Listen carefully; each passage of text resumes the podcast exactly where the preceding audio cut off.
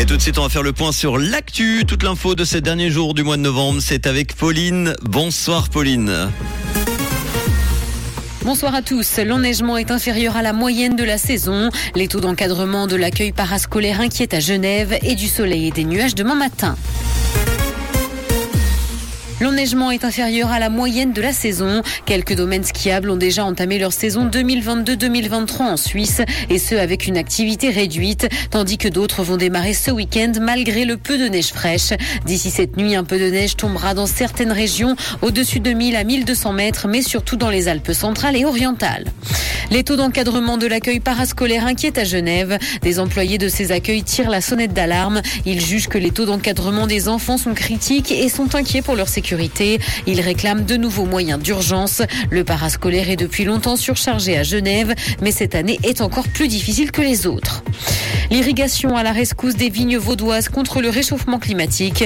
L'irrigation en continu des parcelles est une solution envisagée par la section Lavaux de la Fédération vigneronne vaudoise. Le secteur représente à lui seul 25% du PIB agricole vaudois avec 1370 entreprises. C'est donc une manne importante pour le canton.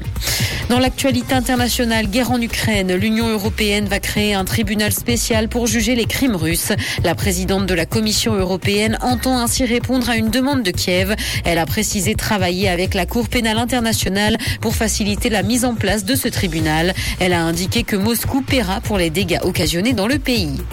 La série Mercredi a battu un record sur Netflix. Pendant la semaine qui a suivi la sortie de cette nouvelle série de Tim Burton sur la petite fille de la famille Adams, elle a cumulé plus de 341 millions d'heures de visionnage. Elle détrône ainsi Stranger Things qui détenait le record avec 335 millions d'heures de visionnage. Le prince William et Kate sont en visite aux États-Unis pour la première fois depuis 8 ans. C'est l'occasion pour le couple le plus populaire de la couronne britannique de faire briller la royauté outre-Atlantique depuis le décès de la reine Elisabeth. La visite doit durer trois jours et le couple restera à Boston. Vendredi soir, la deuxième édition d'Earthshot se tiendra. Elle a été créée par le prince William pour soutenir des solutions innovantes visant à régénérer la planète.